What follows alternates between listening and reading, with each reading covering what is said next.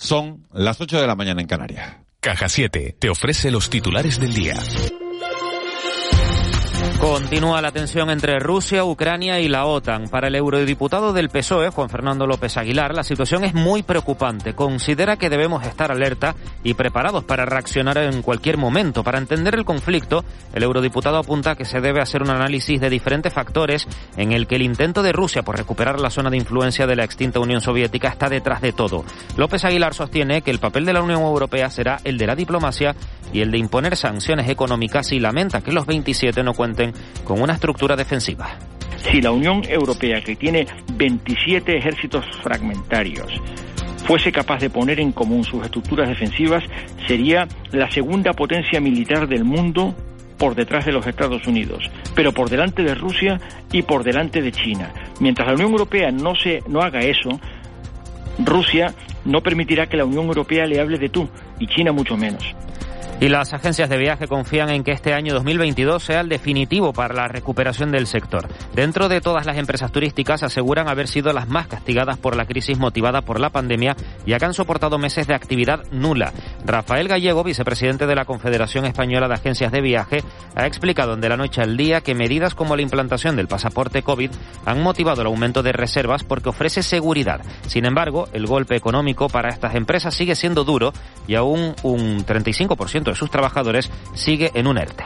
Nos hemos eh, agarrado a las eh, herramientas que se han puesto a disposición, pues en el caso de los trabajadores, los, los ERTE, donde todavía hay un 35% de trabajadores de, nuestro sector en este, aquellas que han podido, pues han acogido a las ayudas de los eh, ICO, pero ya digo que, que, bastante mal porque no ha habido durante muchos meses, no ha habido ni un solo movimiento y la doctora en Ciencias Químicas, especialidad de Bioquímica y Biología Molecular, investigadora científica del CSIC, Margarita Del Val, cree que la tercera dosis ha sido positiva para fortalecerse frente a esta nueva oleada de la pandemia. Pide además cautela hasta saber cómo ha actuado la variante Omicron.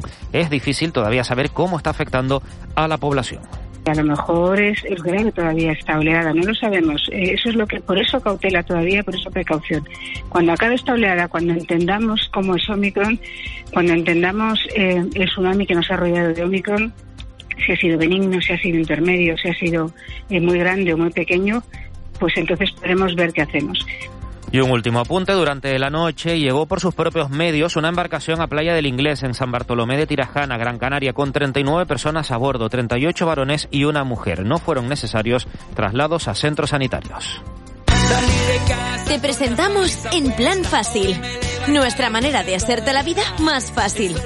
Abre tu cuenta y disfruta de todo un mundo de ventajas. Da el salto a Caja 7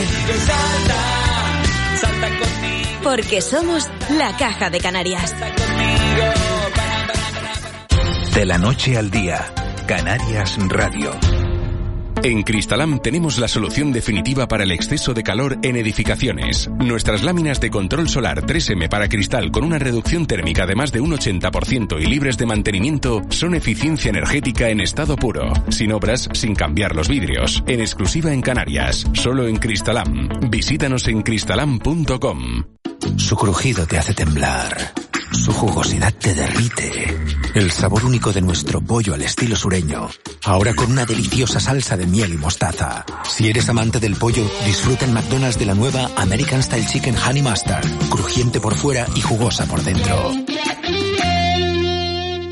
El pulso a la economía de Canarias se toma en los foros Caja 7 un espacio de diálogo y debate que recorre cada mes una de las ocho islas del archipiélago. Este jueves a las 5 de la tarde, desde San Sebastián de la Gomera, el presidente del Cabildo Gomero, Casimiro Curvelo, se sienta en el foro Caja 7. Canarias Radio. Contamos la vida. La mayor zona industrial de venta directa de Canarias acaba de cumplir 50 años y la Asociación de Empresarios de Arinaga lo celebra por todo lo alto.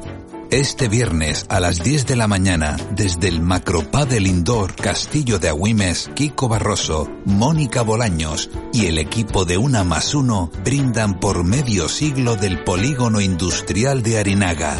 Canarias Radio. Contamos la vida.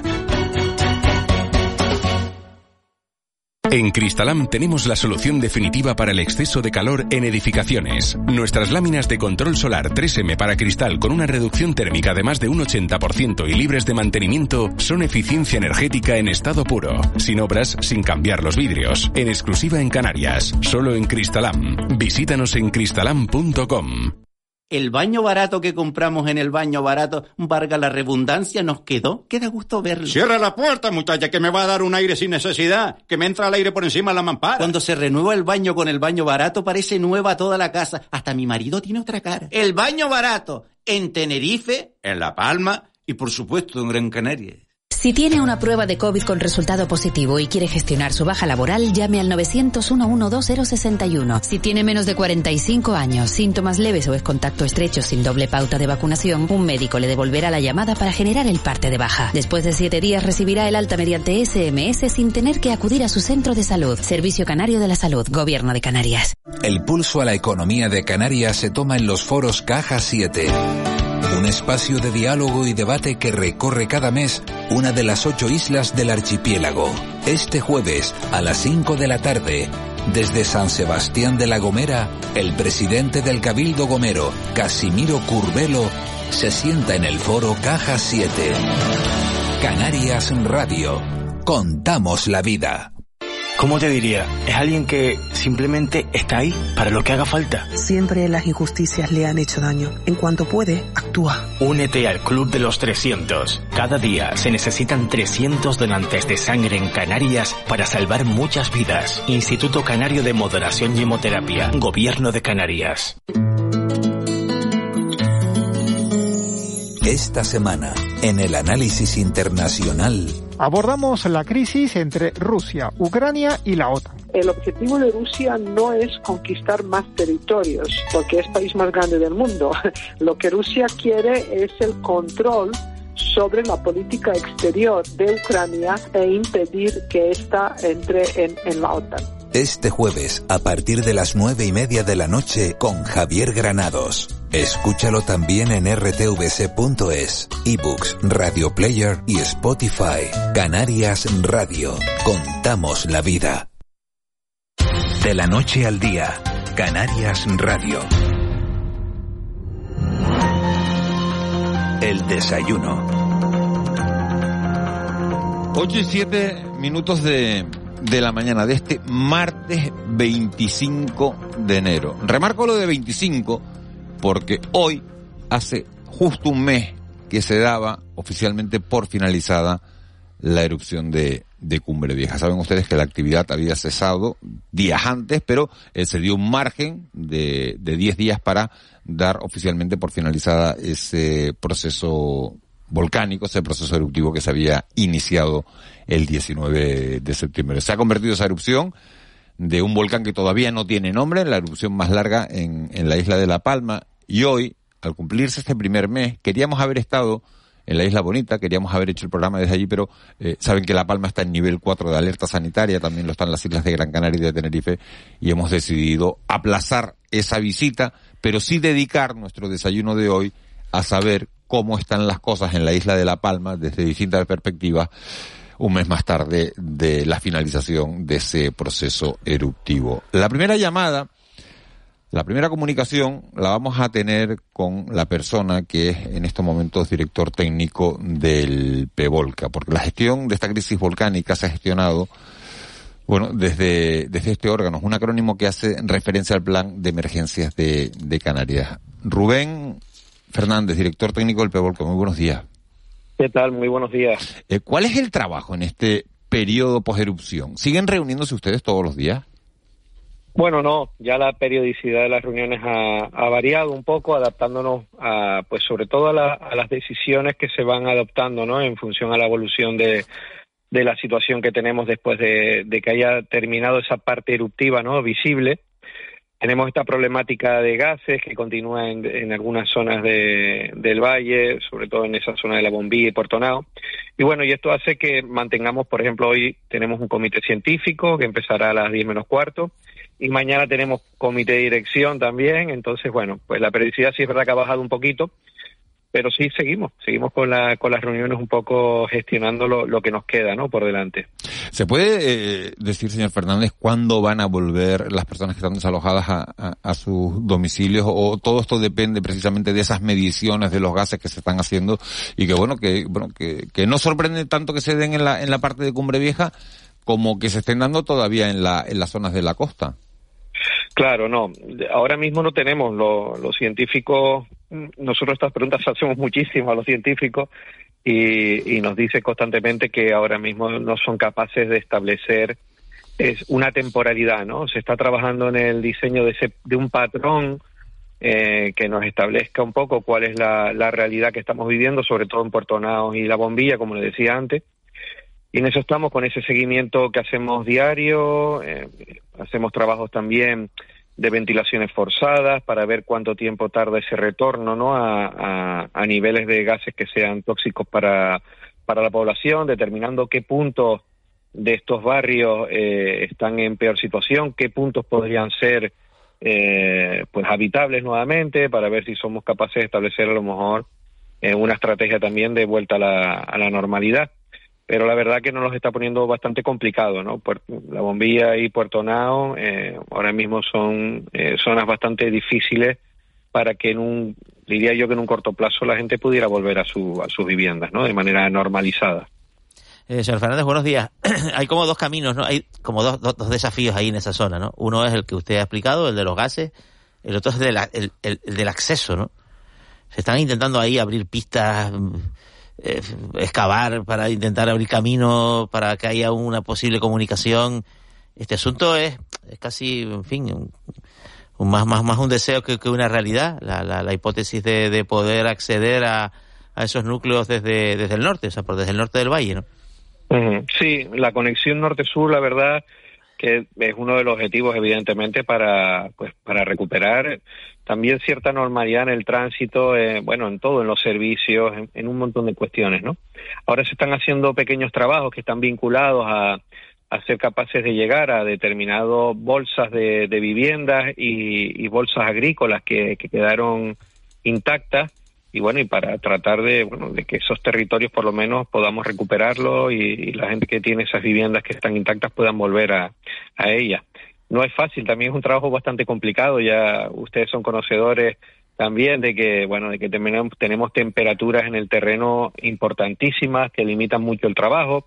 Todavía tenemos estos estudios de estabilidad del terreno, viendo a ver si el terreno es apto o no para pues, para cometer estas labores de, y estas obras que son de urgencia para poder llegar a esos espacios. Y en eso se está trabajando ahora mismo. La verdad que, que va a ser un trabajo arduo, ¿no? Sobre todo conectar norte y sur, estamos hablando de anchos de colada de tres kilómetros, Claro, eh, pues si, perfora, si perforas te encuentras temperatura y si lo pasas por encima te encuentras inestabilidad del terreno. Es sí, una tormenta bueno, perfecta. Y, y, en superficie no te creas no te creas que no tenemos temperaturas bastante altas. O sea, estamos hablando que a lo mejor bajamos eh, 50 centímetros o 70 centímetros y estamos hablando ya de temperaturas de 200, de 300 grados, ¿no? Entonces, bueno, es complicado, la verdad que es bastante complicado. Hay muchas, muchos tubos y estos tubos lábicos que todavía tienen, contienen lava incandescente en su interior. Entonces, bueno, eh, determinar dónde están. A lo mejor la visión de las personas cuando vemos imágenes aéreas y demás no parece tan abrupto el terreno, pero estamos hablando que hay canales que tienen metros de, de profundidad, canales eh, abiertos, ¿no? Que tienen metros de profundidad que es por donde circula la lava. Entonces, bueno, la verdad que el terreno no es tan fácil ¿eh? como, como puede parecerlo. Rubén Fernández, director técnico del Peorca, muchísimas gracias por habernos contado cómo, cómo están las cosas en esa, en esa dirección técnica eh, un mes más tarde. Muchas gracias. Muy bien, muchas gracias a ustedes. Un saludo. Hablamos ahora con, con un hombre que ha sido, eh, bueno, protagonista principal en toda esta crisis eruptiva. Le ha tocado la, la responsabilidad de, eh, de, liderarla. Es Mariano Hernández Zapata, que es presidente del Cabildo Insular de La Palma. Señor Hernández Zapata, muy buenos días. Buenos días. Eh, ¿Qué panorama nos encontramos un mes más tarde del cese oficial de la actividad eruptiva? Pues creo que podemos decir que nos encontramos de lleno con la reconstrucción, la recuperación de la isla para nosotros es clave y pues, seguir dando esas eh, noticias positivas. He escuchado, he podido escuchar a Rubén en su última intervención. A pesar a pesar de no ser nada sencillo eh, el atacar la lava, pues yo creo que para nosotros está siendo positivo que podamos estar ganando pequeñas batallas en forma de, de aperturas de, nuevos caminos y bueno intentar también continuar con esa entrega eh, de viviendas, de, darle respuesta habitacional a tantas personas que, que han perdido su, su, vivienda habitual. Creo que esas son las dos claves, las dos prioridades en este, en este momento y las que estamos intentando pues ser lo más rápido posible. Presidente, ¿cuántas personas quedan desplazadas ahora mismo de las 7.000 que eh, hubo que, que, evacuar durante la crisis eruptiva? Eh, yo podría, podríamos decir que prácticamente podría ser que, hablando de la mitad, ¿no? Porque estamos hablando de uno de los barrios más importantes del municipio de Llanos de Ariane, como es el barrio de Puerto Nao, eh, que podría superar la, el, el millar de personas más, aunque estén abiertos, ¿no? En los barrios de San Nicolás, de, de Las Manchas, de Las Manchas de arriba, Las Manchas de abajo, eh, Tacande, aunque estén abiertos, pues yo creo que muy poca gente ha, ha podido irse a vivir a, esas zonas porque la acumulación de ceniza es importantísima, ¿no? Y ya todo eso, pues por supuesto, sumar la desgracia de todas esas personas que, que han perdido su vivienda. Uh -huh. eh, los mayores problemas, eh, un mes más tarde, eh, Mariana Hernández Zapata, por este orden, son las comunicaciones por tierra, las emanaciones de gas y las ayudas. Sí, yo creo que por ese orden eh, podemos decir que, que sí. Eh, las comunicaciones por tierra, porque si no tenemos ese tipo de comunicaciones, pues poco nada vamos a recuperar la normalidad. Eh, estamos habituados a tener eh, conexiones en 10 minutos y estamos hablando de más de dos horas, por lo que también muchísima gente eh, inicialmente declinará de volver a, sus a sus hogares eh, y permanecerá en donde se haya podido realojar en el valle de, de Aridane. Los gases, porque hace que, que, se, que aún estén cerrados los barrios costeros, como el caso de La Bombilla, Puerto Nao y El Remo, que son tres barrios con muchísimas personas que viven que viven en ellos y bueno preocupa sigue preocupando pues esa emanación de gases sobre todo en la zona de la de la bombilla y, las ayudas. Tenemos que seguir haciendo los esfuerzos posibles para que lleguen eh, más más rápido aunque bueno eh, yo creo que también hay que valorar eh, tiene valorar de manera positiva pues que el consorcio de seguros haya pagado indemnizaciones ya creo que cercanas a los 100 millones de euros que el gobierno de España también vaya iniciado sus transferencias de esa ayuda del Ministerio de, del Interior y que bueno se hayan atendido el primer pago de la ayuda por ceniza a los agricultores con más de 13 millones de euros, a los pescadores con más de medio millón de euros. Nosotros también desde el Cabildo Insular de La Palma hemos colaborado con los ayuntamientos con 1,2 millones de euros para ayudas de emergencia durante el 21 y ahora en este ejercicio 22 pues haremos eh, lo mismo. También hemos colaborado con los eh, ganaderos dando ayudas directas también de más de 80.000 euros hemos colaborado con todos y cada uno de los agricultores que han tenido que usar su vehículo para acudir a las zonas de cultivo y que han tenido que, por desgracia, aumentar sus trayectos. Eh, y bueno, estamos, seguimos en esa línea y también, por supuesto, que haciendo llegar desde cada día eh, las donaciones que hemos recibido en forma de tantísima solidaridad de tantísimas eh, partes de España que tenemos que seguir haciendo llegar en su totalidad a todas y cada una de las personas damnificadas. Eh, buenos días, presidente. Por eso mismo le, le, le quería preguntar, porque por un lado hay quejas de por parte de algunos ciudadanos y ciudadanas que dicen que se, las ayudas eh, tardan en llegar. Y por otro lado desde las administraciones y desde los organismos que las que las gestionan es que tenemos que comprobar. La picaresca es un problema está siendo un problema Sí, la picaresca está siendo un problema. Tenemos que certificar, tenemos que comprobar, tenemos que cruzar datos porque eh, se ha corroborado que existen eh, se está dando ese, ese tipo de situaciones. Es verdad que son muy pocos los casos, hay que reconocerlo, pero tenemos que afinar porque nosotros somos responsables de un dinero que nos han pedido eh, ciudadanos de otras comunidades, de otras islas, que lo hagamos llegar los damnificados y tenemos que, desde la administración, certificar al 100% que ese dinero llega realmente a los que son damnificados. Pero te digo, eh, la verdad que, que, es lo que menos, pero bueno, ese trabajo tenemos que hacerlo, tenemos que cruzarlo.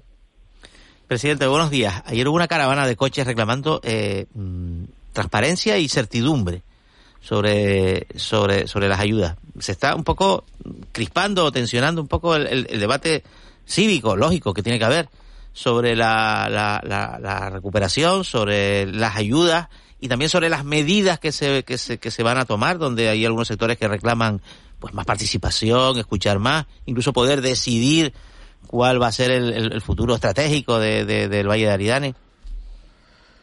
Bueno, yo creo que es totalmente ilícito, es inevitable, ¿no? Y estoy seguro que aún hay familias a las que Tenemos algún problema con la, con la comunicación con el presidente de, del Cabildo de, de La Palma, con Mariano Hernández Zapata. Parece que no sé si se ha cortado eh, en la comunicación, si se ha cortado o no se, o no se ha cortado, si la tenemos. Parece que, presidente. No, pues parece que, que sí se ha cortado la, la, comunicación. Vamos a intentar recuperarla. Estamos haciendo balance de este primer mes, desde que finalizara oficialmente el proceso eruptivo de, de la isla de La Palma. Eh, me ha sorprendido que, que, ha dicho el presidente Juanma Ángeles que, que, que, si hay picarescas, ¿cómo se puede aprovechar a alguien en esta situación? Bueno, está en la, está en la, en la forma de ser, ¿no? Es la naturaleza humana, ¿no? Eh, no somos distintos, somos las mismas personas no, pero, en de, de, diferentes circunstancias, ¿no? Hay personas... Parece, parece, cuidado con eso, porque parece, puede puede parece, estropear la, la, la, imagen y el mensaje de solidaridad. Claro, claro, es totalmente negativo, parece, claro, parece que claro, echa atrás a la... Ángeles, parece que hemos recuperado la comunicación con el, con el presidente de, eh, del Cabildo. Le preguntaba a Juanma por esa caravana de coches que, que se producía ayer reclamando un, una, bueno, la urgencia de la obra de la vía litoral, ¿no? Sí, creo que me quedé en el momento también que hablaba de la transparencia. Desde el Cabildo estamos publicando todas y cada una de las resoluciones de pago con nombre y apellido eh, en la web de volcán.lapalma.es estamos publicando eh, dónde ha ido cada céntimo de, de, esas donaciones que hemos recibido. Estamos intentando ser lo, lo, más transparente, creo que se puede ser, poco más podemos hacer al respecto.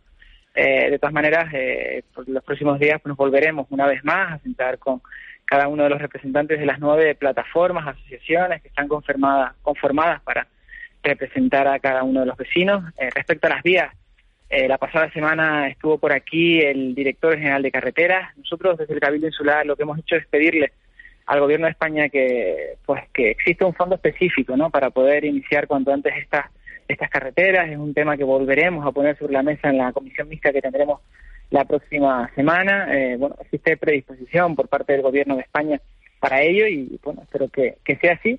Eh, se ha hablado de, pues, de recuperar esa carretera de, del litoral cuanto antes y al mismo tiempo de poder continuar y estamos trabajando en poder tener cuanto antes una carretera eh, temporal eh, por los barrios eh, de la laguna, Todoque, que pueda conectar con la costa del Valle de Aridane y por supuesto que también en el medio plazo recuperar la LP2. Creo que son tres infraestructuras necesarias que tenemos claro y que, bueno, por supuesto que cuanto antes y cuando estén los proyectos más avanzados, finalizados, podamos presentar a la, a la población. El realojo de, de las personas que, bueno, que siguen estando en un hotel o en casas de familiares, es un poco una de las partes que, bueno, que no va como a ustedes les, les gustaría. Se habló de que el reloj de las personas desplazadas pues pues pues acabaría a finales de enero.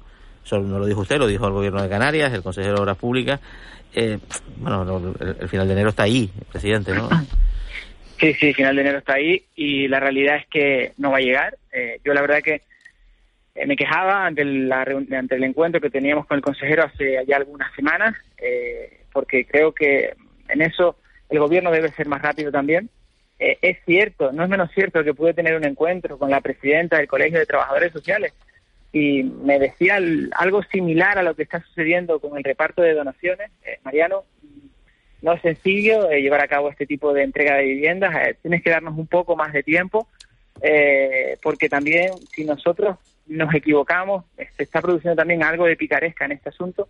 Nosotros si nos equivocamos, eh, en la isla de La Palma todos van a saber que nos hemos equivocado y creo que va a ser también contraproducente. Yo he aceptado esas explicaciones y por supuesto que las asumo, pero eh, vamos a ver si somos capaces de, de forzar y de, y, de, y de poner más personal o de colaborar, el resto de administraciones también, para cruzar estos datos con los servicios sociales municipales, que ya se está haciendo, y a ver si, eh, si no es a finales de este mes, que pueda ser durante el mes de febrero, que esté el 100% por lo menos de las viviendas eh, que ya están compradas, entregadas, eh, de ciento pocas viviendas que, se han comprado en estos, en estos meses.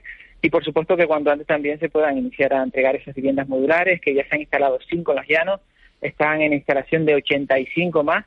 Y espero que cuando antes también pues pueda iniciarse esa construcción de viviendas eh, modulares en el municipio del Paso que, que parece que, que, aún no se ha iniciado. Presidente, dos cuestiones muy rápidas ya para terminar. Nos preguntan los oyentes, eh, ¿se le podrían preguntar al presidente del Cabildo cuánto dinero ha recibido el Cabildo en donaciones?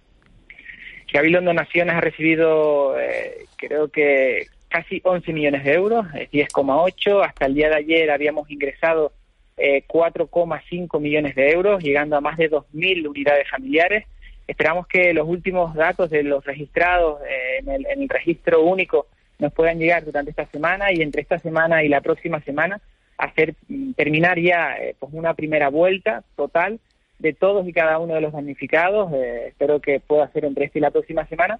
Y hemos presentado ayer en Junta de Portavoces un nuevo reparto del resto del dinero. También hemos llamado a todos y cada uno de los representantes de las plataformas y asociaciones de vecinos para explicarle cómo sería ese segundo reparto, si tenían alguna sugerencia al respecto y, en principio vamos a repartirlo entre todas y cada una de las familias que han perdido su, vivienda habitual. Hacer un, eh, tendremos de esa eh, comisión técnica que está en el registro único, que está ahora mismo valorando qué familias, qué número de familias, cruzando esos datos con los servicios sociales municipales, eh, qué familias han perdido su vivienda habitual y repartirlos entre todas y cada una de esas familias la totalidad y espero que en las próximas semanas también podamos decir que el 100% de esos donativos que teníamos hasta esta fecha, seguramente irán llegando más porque la solidaridad está siendo inmensa con la isla de La Palma eh, pues que digamos que esa, esa que nos lleva hasta este momento esté repartida. Habla, habla usted de reparto de ayudas, habla usted de picaresca y claro, todo eso eh, me lleva a preguntarle, sáqueme, eh, sáqueme de dudas. ¿Es verdad que la diputada de Ciudadanos, Melisa Rodríguez, ha pedido unas ayudas a las que no tiene derecho? ¿Fue evacuada o no? ¿Vive en el remo habitualmente o, o, o, eso son, es una leyenda urbana? ¿Qué ha pasado con este tengo, he tenido, he podido tener el mismo acceso a la información que he podido leer en la prensa, que, habrán podido tener ustedes. Eh, poco más puedo decir, ¿no? Yo creo que cada uno debe ser eh, responsable, eh, actuar con ética a la hora de solicitar ayudas. Hay muchísimas personas que lo están pasando muy, muy, muy mal y tenemos que ser muy rigurosos y muy respetuosos con esas personas. Bueno, pues ahora ya cada uno que haga la, lectura que quiera de, sus palabras. Mariano Hernández Zapata, presidente del Cabildo de La Palma. ¿Qué, ¿De qué va a hablar con Román Rodríguez en la reunión que tiene a las nueve? Pues vamos a hablar de, incentivos fiscales y de una hoja de ruta que estamos preparando y que queremos compartir con el gobierno, eh, a ver qué valoraciones nos hace al respecto. ¿Le va a sacar dinero? ¿Qué hace falta? ¿Le va a sacar dinero que hace falta para la isla de La Palma? Sí, yo creo que de todas maneras creo que que la relación con el gobierno y el cabildo es buena y pues, tenemos que seguir avanzando en esa línea de cordialidad, de trabajo, de, pues, de coordinación. Creo que es lo que tenemos que hacer en estos momentos e intentar eh, hacerle la vida más fácil a los palmeros en estos momentos tan difíciles. Mariano Hernández Zapata, presidente del Cabildo de La Palma. Muchísimas gracias por, por habernos atendido justo cuando se cumple un mes del cese oficial de la actividad eruptiva en la, en la isla de La Palma. Que vaya todo bien y que esas ayudas lleguen cuanto antes y que la reconstrucción pueda ser una, una realidad a la mayor brevedad posible. Muchísimas gracias, presidente. Muchísimas gracias a ustedes. Un abrazo a todos. Un abrazo. 8 y, y 27. Esas son las palabras de, del presidente de, del Cabildo de La Palma, de la persona que ha estado liderando toda esta crisis eruptiva desde que se desatara el pasado 19 de, septiembre. Ahora nos vamos al otro lado a hablar con, eh, bueno, con otro presidente, en este caso, de la plataforma de afectados por el volcán, Juan González. Muy buenos días. Hola, muy buenos días. Eh, ¿cómo no, no, no, presidente, un miembro más de la plataforma. Ah, un miembro más, vale, pues lo, dejamos en un miembro más. Eh, señor González, eh, ¿cómo están las cosas un, un mes más tarde? ¿Cómo se encuentran después de, que hayan pasado estos 30 días sin, sin actividad del volcán? Pues peor que con la actividad del volcán, así de sencillo. Eh, existe más incertidumbre, em, más desconcierto, eh, menos, menos esperanza, etcétera, etcétera. O sea que en realidad el volcán está siendo peor como el propio volcán y eso ya lo temíamos, ¿no? Y así estamos, así estamos. ¿Y qué es lo que echan de menos en este Jugando con las administraciones. ¿Jugando con las administraciones? Es decir, que, que eh, y me voy a referir a lo último, al famoso decreto que salió ayer lunes aprobado por el, por el gobierno, que regula el tema de poder eh, trasladar las viviendas perdidas a, a los suelos rústicos o paisajísticos y, y, agrupar ahí un montón de viviendas, ¿no? Eh, decreto que empezó a circular en la, en la, en la, en la prensa en, eh, desde diciembre y el cual eh, pusimos un escrito al propio consejero de Transición Ecológica diciendo que teníamos que participar porque la ley así nos lo dice, sobre todo porque están actuando sobre nuestras propiedades y no nos han dicho qué, qué van a hacer con nuestras propiedades. Eso es un, de sentido común, ¿no? Eh, bueno, se ha hecho un decreto corriendo, deprisa, que no sirve para nada, que no recoge al resto y a todas las viviendas que hay perdidas y seguimos jugando con eso. Eso, la, la falta de planificación en cuanto a la urgencia, las viviendas que se dan, las donaciones que no llegan eh, por parte de, los cabildos y el ayuntamiento, lo que no llega tampoco eh, eh, el tema de la, ayuda de los enseres del gobierno de Canarias, que no llegan las ayudas del gobierno central, hace que el futuro lo tengamos muy muy difícil, no sabemos qué hacer porque porque no hay nada todavía eh, eh, caminado en este sentido. O sea, está siendo muy difícil y por eso digo que están estamos jugando porque juegan con nosotros, ¿no? Señor Rosales, que buenos días. ¿Qué le, falta al decreto? Pues el decreto en principio está pactado con los tres ayuntamientos eh, y con, eh, eso se dijo, nadie, nadie lo ha desmentido, y con el cabildo, ¿no? por tanto, la posibilidad de reconstruir, de reconstruir en suelo rústico, donde normalmente está prohibido, pues una casa que se ha perdido por el volcán que es un poco lo que dice el decreto. Eso es lo que dice el decreto, efectivamente, ha sido dado, pero, pero es que nos hemos enterado de que se está haciendo eso por la prensa y hemos solicitado que se nos dé mm, voz para poder eh, hacer alegaciones a ese decreto, porque son nuestras propiedades las que, con las que... ¿Qué le falta al decreto? Eh, ¿Qué, debería contener según, según El decreto le faltan un montón de cosas, le falta eh, más amplitud, recoge solo la posibilidad para muy pocas familias que son las que tienen eh, los suelos en esos sitios, eh, no recoge ni, ni, ni pone fechas concretas a lo que puede ser una permuta, bueno, tiene una serie de efectos a los, a los cuales nosotros podemos tenemos que hacer alegaciones y no nos permite siquiera, ¿no?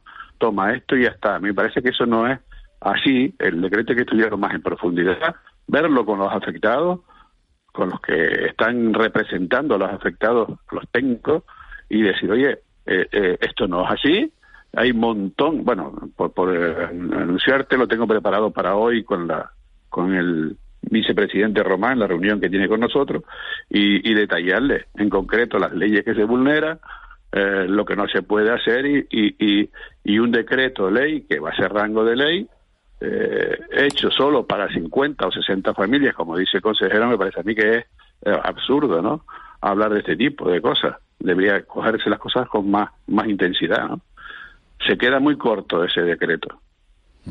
Por lo tanto, eh, buenos días. Entonces, ustedes pedirían otro decreto para todo lo que están todas estas deficiencias que están, están observando, porque claro, eh, eh, se habla de, eh, se pide urgencia, lógicamente, se pide rapidez a las administraciones, pero claro, si, y, si a la vez se pide intervenir, pues claro, una y otra cosa son difíciles de conjugar, ¿no?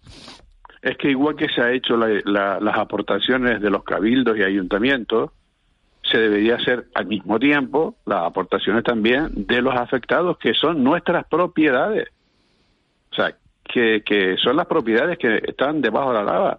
Y, ellos están actuando sobre esas propiedades sin decirnos nada. Mire, voy a entrar en su casa y, y, y a rompérsela, a pasársela por encima, a hacer tal, a trasladársela, a hacernos... Pero, pero, mire, eh, ¿cómo? Eh, ¿Qué va usted a hacer? Por lo menos que que nos digan eso para nosotros decirle, pues, pues, eso la ley no lo permite, entonces no puede hacerme eso. O sea, eso es normal. Y eso no es ni siquiera retrasar el tema. Si se hubiesen hecho las cosas bien desde el principio, hubiese estado incluso antes, ¿no? Pero se trabaja así, vulnerando una serie de derechos que tienen los, los afectados y creemos que, que se nos debe escuchar. El motivo nos parece bien, o sea, la exposición, es decir, al principio un decreto ley para aquellos que han tenido, tienen la, la casa sepultada o ojalá la puedan edificar en otro sitio, perfecto, pero que coja a la mayoría o a todos los afectados y a todas las viviendas, sean de una clase o de otra, que, que si no se quedan fuera, eh, pues cerca de mil viviendas. Y, y con ese decreto, para comprar suelo, eh, pues muy difícil para, para el, que no lo tenga comprarlo, porque los suelos están a precios eh, elevadísimos, ¿no? Imposibles de comprar a 300, 400 euros metro cuadrado. O sea, ya aquí se, la especulación se ha vuelto eh, demasiado disparada y no, no, no, hay no hay salida para los para los afectados en sí, ¿no? Sino para unos poquitos. Señor González, explíquenos un poco cómo, cómo eh, queda la representación de los afectados. ¿Usted eh, representa a la plataforma de afectados eh, por el volcán? ¿A cuántas personas? Eh, Vamos a ver, plataformas del volcán solo hay una.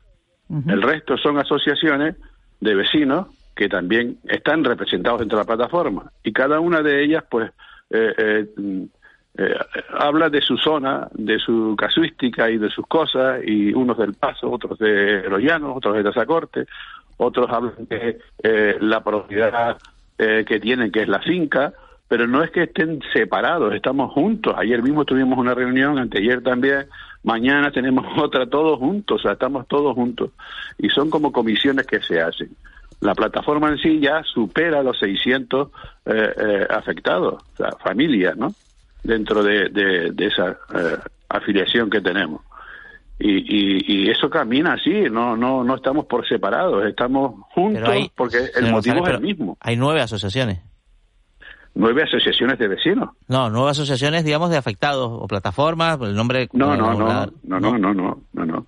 Inscritas en el boletín oficial de Canarias como plataforma de asociación tal, tal y registrada debidamente. Por ejemplo, ayer, ayer la plataforma. caravana de coches de ayer decía...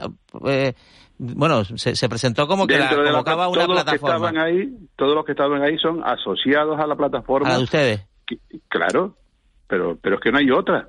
No, hay otra, hay otra, creo que es Juan, Juan Daniel González, creo que es. Sí, pero esa es esa es una asociación social del volcán. Bueno, pues otra plataforma. Se llama Se, así. se llama asociación, plataforma o... o- No, esa asociación del volcán no tiene ni siquiera un CIF, no está registrada como tal. Se, se juntaron y ya está, ¿no? O sea, mm, estamos hablando ya del término eh, interno, ¿no? Pero no estamos separados, estamos preocupados todos con el mismo objetivo de recuperar lo que teníamos de la mayor manera posible, o sea, no, no, no es otra. O sea, eso es el, el tema. Es verdad que se ha intentado por muchas instituciones enfrentarnos, pero no lo van a lograr. No lo van a lograr. Y eso estamos, no, ni estamos enfrentados, ni estamos separados, ni tenemos objetivos distintos. Todos son los objetivos comunes. Señor Iniciativas pueden haber montones. Dígame.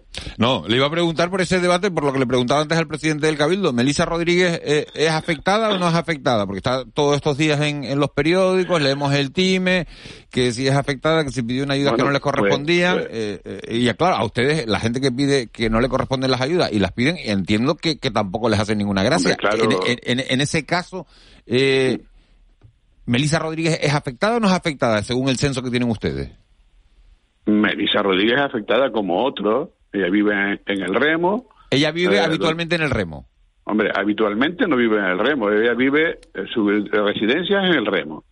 Eh, y tiene su casa en el remo. Y si leyó el time ahora, también puede haber leído el time hace un tiempo pasado, que también lo leí, además se hizo una vídeos y demás, que enseñaba su casa y su tema, el mismo periódico, el, el, el, el time también, ¿no? vamos a olvidar- pero, vamos a pero Lo que pasa que ella puede estar en Madrid o puede estar en, en no sé dónde, porque su trabajo es así, pero cuando está en La Palma, está en el remo. Aparte de otras propiedades que tienen en otros sitios, eh, O es sea- lo que yo sé, vamos, no, no estoy eh, afirmando nada, ¿no? No, según no, sí, por lo que está diciendo, sí tiene derecho a esa ayuda. Lo digo porque ustedes controlan eh, eh, quién, quién eh, eh, va. Ese censo de, de- quién tiene derecho a las ayudas y quién no. son para todos los afectados. Eh, los de la bombilla, los del remo, los de, e incluso los que no han pasado la agua por encima, los afectados por la ceniza, los que no han podido acceder a su a sus propiedades, a sus fincas, eh, esos son afectados. Bueno, bueno, pero, pero igual, pero igual las donaciones, las donaciones que dio la gente, igual no eran para una persona que tiene dos pisos en los llanos. Vamos a ver, también vamos a objetivar un poco las cosas, Eh, señor González, ¿no? Si entramos en eso, No, claro. Eh, el decreto el decreto es solo para los que tienen terrenos en los llanos. Porque yo que no tengo terrenos en el municipio de los llanos, Lo nada tiene que más que el que permutar, sí, tenía, lo tiene que permutar con el patrimonio público de suelo, sí, es más complicado. o lo permutan, que no está claro en el decreto, porque dice que se podrá permutar cuando haya disposición de suelo, sin fecha y sin nada, y, y nunca habrá permuta en ese plan, en ese sentido que dice el decreto, pero yo no podré comprar un solar de 500 metros que me va a costar 250 mil euros. Así de claro, o sea, no sé cómo se va a arreglar ese tema. O sea, si, si hablamos de ese tipo de cosas podemos hablar un montón, ¿no? Pero efectivamente puede que haya picaresca, puede que haya gente que se haya aprovechado, es verdad, hay gente que se ha aprovechado de los seguros, hay gente que se ha aprovechado de, las poquitas viviendas que se han dado mintiendo y, han a, los servicios sociales o a las trabajadoras sociales les han engañado en cuanto a sus cosas y unos tienen viviendas de esas primeras y otros no, con más necesidad unos que otros. habrá que, eh, habrá que. Eh, eh, esto es un mundo muy complicado y efectivamente pueden existir y yo creo que existen algunas picarescas de un lado para otro intentando raspar de uno para otro. y pues empezaron desde el principio, cuando se hicieron las donaciones de colchones y eh, llegaban los camiones, cargaban los colchones y, a la vuelta de la esquina los estaban vendiendo más abajo, ¿no? O sea que mm, de ese tipo de cosas sabemos que, que puede existir.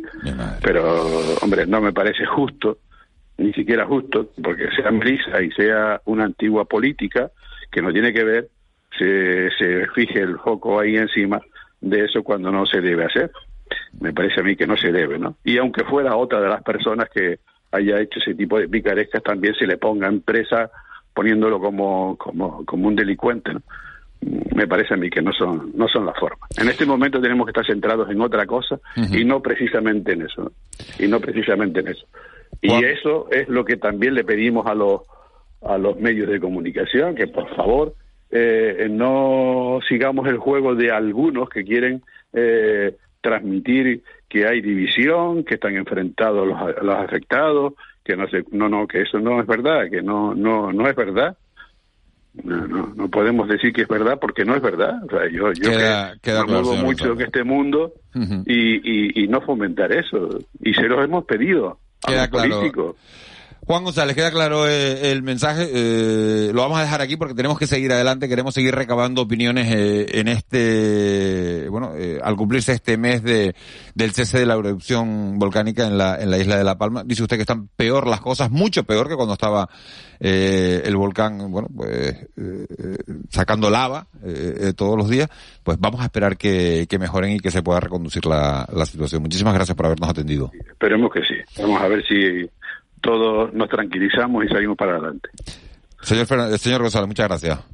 Venga, buen día. Buen día, 8, 8 y 41. Esa es la parte de, de, los afectados, de algunos de los vecinos que, han sufrido las consecuencias de, de la erupción, del proceso eruptivo de, de Cumbre Vieja. En las últimas horas hemos visto, ahora que ha pasado un mes, cómo los científicos han podido eh, acercarse al cráter de, de Cumbre Vieja. Han sido una, unas imágenes espectaculares que, que hemos visto con, con, los técnicos de Involcán. Tenemos comunicación con Pedro Hernández, que nos ha atendido en muchísimas ocasiones eh, a lo largo de estos tres meses. Señor Hernández, eh, muy buenos días. Hola, Kai, muy buenos días. Eh, impresionante las imágenes en las que se les ve a ustedes, que hemos visto en, en, en, en televisión canaria. Eh, alrededor del cono del cono volcánico. ¿Qué impresión se lleva uno cuando está ahí? ¿Cómo está usted? Sí, sobre todo eh, las, estas imágenes que han podido ver ¿no? en Televisión Canaria, lo que se aprecia, eh, lo que yo siempre destaco sobre, sobre todo es la magnitud, las dimensiones del cráter, ¿no? de la zona sumital, ¿no? o sea, se ven a las personas pequeñitas, ¿no? y es cuando realmente, cuando tienes esa referencia, es cuando el espectador que, que, no, no, puede acceder, ¿no? Eh, a esa zona todavía, eh, puede darse cuenta de las dimensiones de este edificio volcánico nuevo que se ha creado, ¿no? Eh, nosotros inclusive entramos para hacer nuestro trabajo, ¿no? La, en de gases, hacer termografía, mediciones, ¿no? Eh, realmente el otro día cuando yo entré siempre, comento de, que uno se queda impresionado cuando entra y, se da cuenta, mira hacia hacia el lado más lejano de los cráteres y, se queda uno, pues eso, impresionado de, de las dimensiones, ¿no? De las dimensiones de ese edificio que se ha creado. ¿Qué perímetro puede tener, eh, señor? Sí, en el, en el eje más largo posiblemente puede llegar a cerca de 800, 900 metros. O sea, estamos hablando de unas dimensiones bastante grandes, ¿no? Los cráteres son enormes y, profundos, ¿no? Por supuesto, nosotros hemos accedido a los primeros, a los que están más cercanos, digamos, a la zona de cumbre, ¿no? Los que están más hacia la zona de costa, eh, no hemos accedido porque realmente por ahora consideramos que es bastante peligroso y, y hay que tener precaución, ¿no? Precaución es lo más importante. Entonces, nuestro objetivo es poder acceder a eso, esa emisión de gases, a esas temperaturas, que es lo que nos interesa, ¿no? Ya cuando esa, esa actividad que todavía existe y persiste en el cráter, pues disminuya, pues Entonces ya plantearemos poder acceder a otras zonas, ¿no? Pero por ahora no es, no es recomendable, digamos así. Le, entendí, le he entendido bien de que son más peligrosos los gases, eh, señor Hernández, que hay en la costa que los que hay ahí en ese entorno del cráter. A ver, en, en, si hablamos de toxicidad, de los gases, eh, es como los venenos, ¿no? Hay venenos que si te tomas, yo siempre pongo este ejemplo, te tomas un mililitro, eh, puede causarte la muerte, y hay otro que te tienes que tomar eh, 200 mililitros o un medio litro, vamos a decir así. Entonces, en los gases ocurre algo parecido. Hay gases que son muy tóxicos, que necesitas una pequeña cantidad para empezar a tener problemas, que es como el dióxido de azufre, por ejemplo, necesitas muy muy pocos, vamos a decir, se llaman así la concentración partes por millón, ¿no? Cuando hablamos de los ppm, ¿no? En el caso de dióxido de carbono, que es el problema que hay en la zona de Puerto Naos y de la bombilla, el dióxido de carbono necesita valores muy altos para que sea tóxico, pero el problema es que hay valores muy altos. Por eso hay un problema de, de gases en la zona, en estas dos zonas, ¿no? Nosotros hemos instalado una serie de estaciones de monitorización en modo continuo de dióxido de carbono, que es el gas que está dando los problemas ahí. Recordar a los radioyentes que el dióxido de carbono que se está emitiendo en esta zona es de origen volcánico, o sea, no es origen, porque por ahí he oído que se está diciendo que si es de origen orgánico, de las minas, de las casas, no, no, es origen volcánico, hidrotermal. Eh, buenos días, señor Hernández. Eh, ¿Cuál es la lección más importante que han aprendido ustedes eh, con esta erupción que nos vaya a servir en Canarias eh, para el futuro?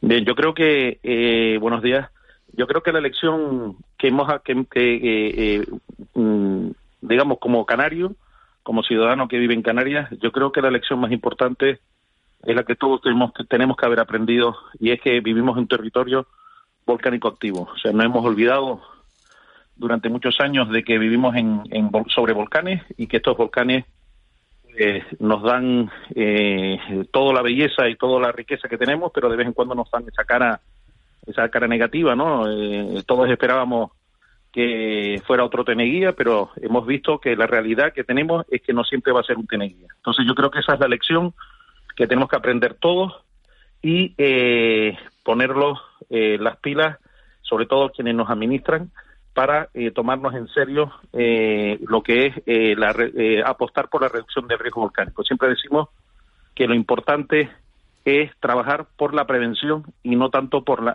por la emergencia, por supuesto, pero que se nos olvida muchas veces que, lo, que es muy importante, o tanto y más, trabajar por la, por la prevención. Esa es un poco la lección, digamos, a nivel más social que yo, yo destaco, ¿no? Y luego, como científico, pues eh, reconozco que es la primera erupción que subaérea que se monitoriza en Canarias y hay aspectos que me han sorprendido, ¿no? Esta es mi octava erupción en la que trabajo desde el punto de vista científico y yo siempre he destacado que una de las cosas que más me ha impresionado es la altísima emisión de gases, aquellas famosas toneladas de dióxido de azufre que emitió el volcán durante todo el proceso eruptivo. Reconozco que eso ha sido una de las cosas que más me ha impresionado. El resto, pues son eh, eh, eh, fenómenos o fenómenos volcánicos que ocurren mm, relacionados con la propia erupción, las coladas, los, las fuentes de lava, etcétera, eso es lo normal, ¿no? Pueden ser más, menos, pero la emisión de gases a mí como personalmente es la que más me ha sorprendido. Pero ahora, ¿se puede decir que ahora ustedes están más preparados para, para predecir futuras crisis? Sí, sí, sí, totalmente, porque, como dije antes, esta es la primera erupción subaérea monitorizada eh, de hecho, es una de las más monitorizadas en la historia del, planeta, no solamente en Canarias, ¿no? Y esto nos ha servido para aprender cómo mucho mucho más cómo funcionan eh, los volcanes en Canarias, los volcanes activos y cómo funcionan, pues, los procesos eruptivos en Canarias, ¿no? O sea, que es una lección muy importante y que nos permitirá estar más preparados para futuras erupciones, ¿no? Eh, señor Hernández, buenos días. Eh, hace unos minutos estábamos hablando con el, el portavoz de una plataforma, hablando un poco del decreto este, donde se puede construir, dónde no. Construir ahora, reconstruir una casa encima de las coladas del volcán, desde el punto de vista mm, geológico, técnico, ¿tendría algún sentido? ¿Sería un riesgo? ¿Sería posible? A ver, el, la, el, mm, hay muchas experiencias de eh, en otras zonas de reconstrucción de casas, ¿no? En zonas donde hay coladas, ¿no? Lo que sí es lo que nosotros desde el Involcán recomendamos es que eh, eh, lo correcto es hacer un estudio geotécnico de esas zonas, de esas coladas donde donde donde la administración permita, ¿no? Porque entiendo que habrán zonas donde se va a permitir pues reconstruir y otras zonas que quedarán pues pues como un parque natural, algo así entiendo, entiendo yo, ¿no? Eso es simplemente lo que me dice mi sentido común, ¿no? Pero que respecto a su pregunta, eh, eh, por seguridad habrá que hacer un estudio geotécnico de esa zona. ¿Por qué? Porque eh, si no sabes lo que hay debajo, si hay algún tubo volcánico, si hay eh, todavía a mucha temperatura, eh, por ejemplo, en Cabo Verde se empezaron a hacer casas rápidamente y hay zonas eh, después de varios años donde los suelos de las casas están a 70 grados, ¿no? Entonces ya me imagino yo que no será muy cómodo si, fueran, si estuvieran a 30 grados, vale, pues tienes calefacción gratuita, pero a 70 grados que no puedes ni caminar, ¿no? Entonces hay que tener mucho cuidado y evaluar desde el punto de vista geotécnico y científico esas zonas donde se quiera pues eh, rehabilitar para la construcción, etcétera, y yo creo que eso es el, camino correcto. Pedro Hernández, vulcanólogo de, de Involcán, muchísimas gracias por, por habernos atendido un día más, por, por habernos ilustrado una mañana más y por ese y muchas felicidades por ese trabajo que siguen que siguen haciendo en la Isla de la Palma. Muchas gracias. Pues gracias a ustedes.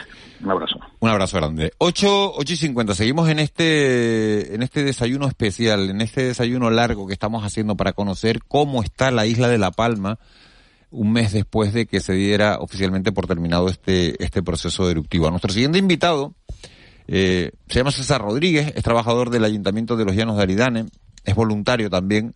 Eh, a nuestro siguiente invitado, como decimos, lo conocí lo conocimos, el, el martes, el martes eh, 21 de 21 de, septiembre. Fíjense, la erupción se había iniciado el día 19, es, un equipo de esta casa, de, este programa, desde la noche al día, el mismo día que se iniciaba la erupción, a las 7 de la tarde, eh, cogíamos eh, el barco para eh, la isla de La Palma, eh, llegábamos a, Santa Cruz de La Palma a las 12 de la noche, hicimos el programa al día siguiente, porque claro, empezamos muy temprano, en el Palacio de Salazar, en Santa Cruz de La Palma, y ya al día siguiente, el martes por la mañana, eh, el lunes por la noche estábamos montando en la terraza del Ayuntamiento de, los Llanos de Aridane y, César Rodríguez, que es trabajador del Ayuntamiento, nos echó un capote para que, para que, para que todo saliera bien. Eh, César, muy buenos días.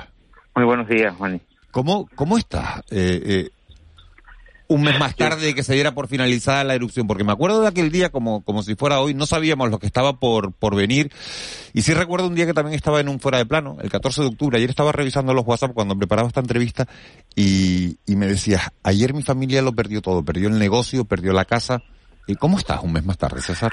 Hombre, estamos bien, yo creo que ahora mismo es pensar en un futuro próximo y, y para adelante, yo creo que ahora mismo nosotros como como ciudadano de este municipio es luchar para adelante, igual que mi familia. Habrá que luchar por, por lo que había, por lo que teníamos y salir adelante, volver a montar la empresa, que es la ilusión que tenemos ahora mismo.